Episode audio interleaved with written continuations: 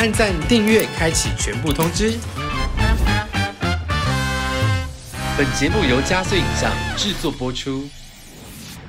Hello，大家好，我是传播帝。最近台湾的疫情非常的紧张，那每个人都人心惶惶。但世界上呢，其实有很多国家比我们更早，然后甚至经历这一切更久，像是美国，对不对？所以，我们今天要邀请一位在美国的朋友来跟我们聊聊在美国的疫情生活。欢迎玉夫。Hello，各位观众朋友，他就是我史上最慌乱的来宾。他为了 这一场录影，他刚刚已经疯疯癫癫的准备了很久。先是叫我帮他挑衣服啦，然后有的没有的 setting 反反正就是我们终于录影了。因为我是素人啊，这素人都很紧张。玉夫，你是住在美国哪个城市啊？哦，我住在呃加州的 LA，你们是疫情爆发多久之后开始有所谓的封城的这件事情？爆发其实是慢慢慢慢的爆发变严重，可能一开始是二月的时候，呃，刚开始这件事出现，可是真正到严重可能到三四月，然后那个时候有些学校就开始呃关闭，然后就有不同的应对措施。最严重的时候应该算是呃去年十二月跟今年一月，那应该是就是美国最恐怖的，对对对，因为正好碰到圣诞节，然后碰到新年，所以就很惨，然后人数就到爆发到一个无法控制的地步。地步。所以是因为新年跟圣诞节期间，很多人会返乡，然后变成移动往来非常多，所以疫情爆发，是不是？对，然后再加上圣诞节，其实就很像台湾的农历新年，所以对。你就一定会想跟朋友聚会。那虽然我是没有啦，可是还是有很 有人做这样子的事情。所以当这样事发生的时候，这个人数就变得很快就暴涨。然后呢，最后就是无法控制，然后政府就是要求大家都不要出去。然后呢，你每天看新闻都很害怕，每天确诊的人数可能从二十五个人检查一个确诊，到十五个检查一个确诊。五个检查一个确诊，到三个检查一个确诊，说哦天哪，太可怕了吧！三成的这么高哎，那所以你们封城的状况是是怎么样的情形啊？就是你一出门是你一定要戴口罩，然后你不能超过三个，最严重的时候不能超过三个以上的聚会，然后全部的健身房，然后公开场合全部都关，比如说美国人最爱看的球赛、电影院都全关。对，然后学校也就是完全就突然改变成呃网络上课。然后，嗯，大部分的公司都停掉，然后呢，餐厅也是完全都不能有在里面吃，所以你只能做外带。其实还蛮像台湾现在的状况啊。餐厅业就会面临的是失业嘛，很多公司倒闭，那是不是在社群上会有很多的意见产生？这样跟台湾一样？我我觉得这点其实跟台湾很像，就。就有很多不同的声音，公司行号都停掉，所以公司很多都抱怨。那政府这时候当然就会有相关的措施，可能政府就说好，那我提供给你们补助的一些款项，然后呢，政府也会也会出示这样子的文宣说，那个大家尽量在你的周围的餐厅叫外带，让你周围的餐厅能够活下来。然后保护小型企业，甚至政府可能会拨款项给这种小型公司，就是呃，如果你留住一个员工，我们就给你多少钱，然后呢，或是你可以借贷多少钱，不用贷款。所以我觉得政府是有希望能够让大家能够这样度过这样下去。那我觉得，甚至政府还提供了那种呃纾困金额，然后呢，就是给。呃，你的收入去年收入没有到多少的人，我们给你一笔款，再给你一笔款，再给你一笔款，然后让你能够就是度过这个地这个这段时间。陆陆续续给了蛮多次的补助就对了，听起来是这样子。是的，对，政府给了很多次，有州有州政府给，也有呃联邦政府给，他们都有给钱。可是要看你去年收入。我懂，因为台湾也是，台湾是限限制去年收入没有超过五十万的才可以申请补助。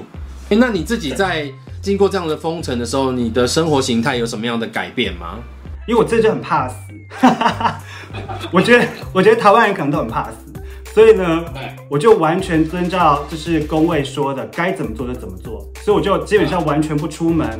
然后呢，一个礼拜可能出去买一次。呃，东西，然后每次买去买的时候都觉得很像自己要去医院诊所，就是穿着全套防护服，然后戴 goggle，然后呃手套我是没有这么浮夸，因为我之后就是会会洗手，可是很多人都戴手套，然后我也不见任何朋友，所以说实话，我从去年二月多到今年初，我基本上都没有见过任何一个人。就是只有在市场，对，就是至少十个月以上一个人都没有接。你觉得你的心理状况在这样子的封城的环境下有被影响到吗？就比如像我自己会有一些不好的念头出现，就觉得就类似像自杀的这个字眼会闪过我的脑中，因为真的被关到坏掉，没有跟任何人的连接。我觉得你说到一个非常非常非常重要的东西，就是呃新冠对我们心理的影响。我觉得这是每一个现在医护人员就是最重视的东西，就是学校也都会教这个东西，就是你要特别注意，就是病人因为新冠。呃，期间之后会有得到任何的心理影响，这个非常需要去看呃心理医生或心理咨商、咨咨商师，然后可以讨论。可是我必须要说，我个人算是幸运，就是去年虽然我自己一个人关在家里，我觉得去年我反而跟我家人变得关系变更要好，跟一些台湾的朋友，然后或是这边的朋友，因为可能透过视讯，然后透过电话，我以前可能不见得每天会打电话给家人，可是因去年可能我爸妈可能就觉得台湾很可怕，我们基本上是天天通电话，所以我觉得也算是意外收获。虽然我是也是觉得心里面很压抑，可是我觉得我好像没有像一些人会有那种更严重的心理影响。不过有可能是因为我是医生，所以我知道就是有些东西应该要舒压掉。对，像我一个人独居啊，我觉得我比较容易关出问题来。那些可能有家人的，呃，公司分流上班的人，他们其实还是会看到人类，跟人有所接触，影响可能没那么大。但对独居者，像你我这种，我觉得影响蛮多的。所以，所以你你就变成是透过这些数位的方式跟其他人产生连接，一直到今年，你们有施打疫苗之后才开始解封，是不是？其实说实话，打完疫苗之后，我也不太敢见人，就觉得说已经好一阵子没有见人，突然要见人，觉得超不习惯。其实我还蛮记得我第一次见我朋友，我去他们家，然后呢，我进去，我当然是戴着口罩，一见看到他们这对夫妻没有戴口罩，妈呀，我真的超紧张，我就说 what the fuck，然后呢，他就说坐过来呀，孕妇你干嘛坐我离我这么远？我就说好好好不习惯，因为就是好一阵子，我以为这已经是觉得这是正常了，所以对，这当我突然可以不要戴口罩，然后跟一个人离的，就是可能三五步的距离的时候，其实挺不习惯，很害怕。像在台湾嘛，因为疫苗的争论非常的多，然后大家甚至想要挑疫苗。在美国也有这样子的状况吗？嗯，一开始没有，当一开始只有呃，就是 Pfizer 跟 Moderna、辉瑞跟莫德纳这两个 mRNA 疫苗刚出来的时候，那政府因为那时候疫苗也是有限，所以没有选择的权利。时间到了，就是你可能你是第几个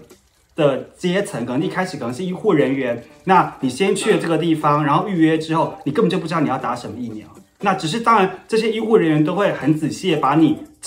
今天打的是什么疫苗，帮你记录下来，然后确定你在下一个时间点，然后可以打第二个同样的疫苗。可是你那时候是没有选择性的。可是到后来之后，就有越来越多的疫苗出现。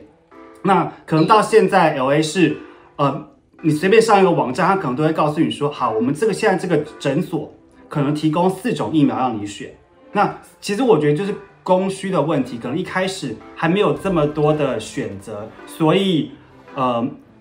有疫苗，我觉得最好就应该打。对，因为我觉得站在医生的角度或是工位的角度，你要把一个这种全世界的传染病毒控制住，那你就是要足够的人，然后打疫苗。那我觉得只要疫苗能够上市，它都是好疫苗，它都有达到基本的的东西的保护效果，不要到致死率，然后呢安全，然后呢，所以我觉得任何一种疫苗，我觉得当可以打的时候，每一个医护人员都会建议就是。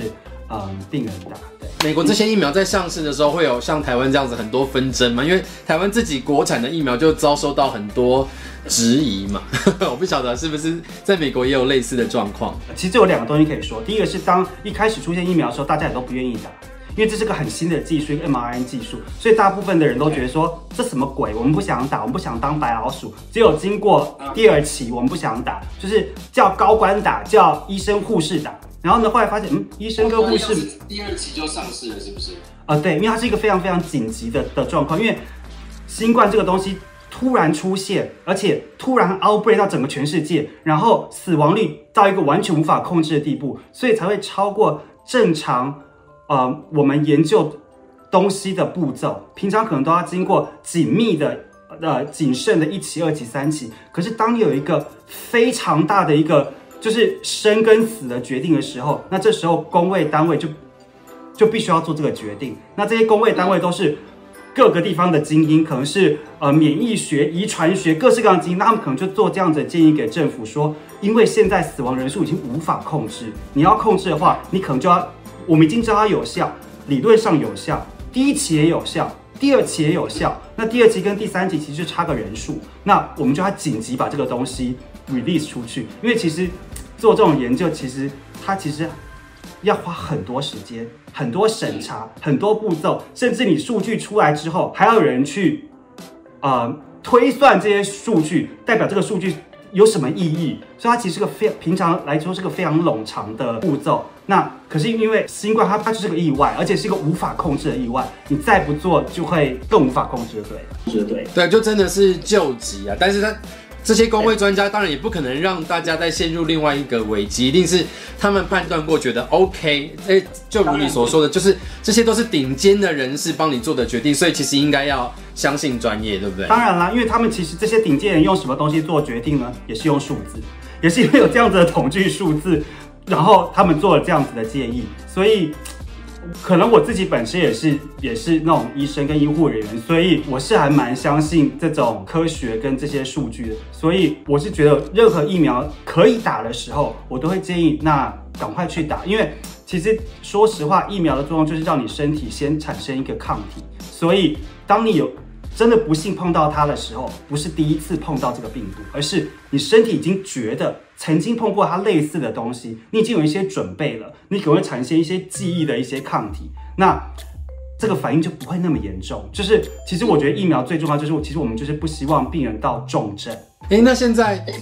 美国还会有人拒绝打疫苗吗？这样子的人多吗？还是很多哦？知道你要。就是跟我聊天的时候，我还特别上了一下 CDC 的网站跟 LA Public Health 的网站，到底加州现在有多少人打？到底全美有多少人打？然后发现加州现在超过十八岁以上的人打的，其实不到百分之七十 percent。可是加州已经算多喽，还有很多美国的州可能三十 percent。其实打疫苗这个东西只能是建议，就是它不能是强迫，打不打，愿不愿意打，真的是看个人。像我自己就有朋友，到很后面才打，他的原因是因为他觉得针头会痛，然后呢，也有些人觉得，也有我有认识很多的人不愿意打，因为觉得哦，我们就是要让身体自己产生抗体，我们不要打这种外来东西。所以，其实我觉得在自由的国家，大家我们都很鼓励大家有自由的的想法，那也没有什么是对跟错，只是我觉得。站在医护人员的角度，我们当然是希望，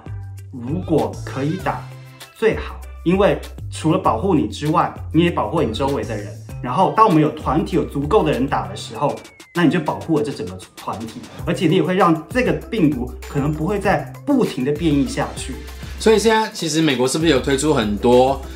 活动或是利多来吸引这些不打疫苗的人赶快来打疫苗？是不是？说实话啦，想打的人。都打过了，数据来说，可能就是